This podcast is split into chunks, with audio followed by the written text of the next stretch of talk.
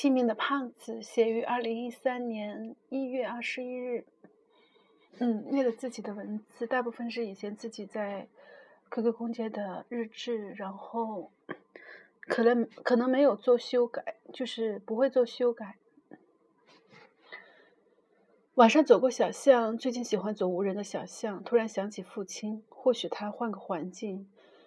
就是一个清明的胖子，我只是担心他的混沌，他的清明的心已经淹没在乡间，那里静谧的看不到生活的洪流。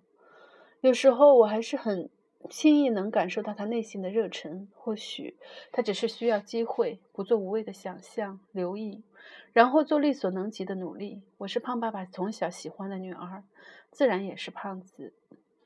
临睡前又想起这个名字“清明的胖子”，脑海里反复的念着，比雨后夜月有特点、有内容，就想自己可以来用。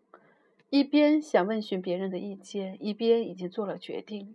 这便是我最近的状态：自顾自做着自己想做的事情，不为冷落了朋友而而懊悔担忧，也不会因为朋友无意的冒犯而愤怒或者悲伤，渴求别人之前换个立场。自己也不会完全的无私，然后你就学会尊重别人的选择，自己也能轻松的行走。或许，或许还有朋友不理解，相信总有一天会懂得。如果不相互的懂得，再长的解释，再长久的相聚，再热闹的欢笑，其实都无效。懂得的人无需多一点的言语，刻意的维系里多多少少有虚假和勉强的成分。不再想勉强一点点的自己，所以也不强迫任何人。和弟说：“可能我是真正的长大了，经验已经让我可以独立、独自安定的做决定，无需大大小小的事情都找人倾诉。这可能是需要接受的变化。我知道，过去的这许多年，他一直是我的垃圾桶，所有的情绪都在他面前淋漓尽致的挥洒过，所有的疑惑都在他面前坦诚过。这是需要我珍惜的东西。”没有了那么多的自我，对于别人的观感倒强烈起来，就像突然发现了生活的另一层真实，还需要去适应，去好好的相处。现在该说前天了，周六在返回山里的高速上，我坐在后座，热烈的和阿姨讨论着某些问题。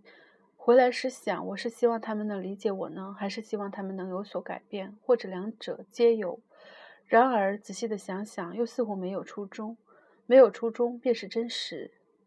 想起我这几个月对亮亮的严苛，有时候很复杂的情感。严苛是因为喜欢、信任，这是不会轻易给别人的东西。信任是很难的东西。究其原因，是因为他有坚持、有原则。虽然很多时候还会怯弱，还会犯错，但是对某些原则的坚持是很珍贵的品质。还有好多话要讲，好多的思想。在我每天半夜从地铁到家的路上，流泻出来，夜深，夜深了，下次再接着写。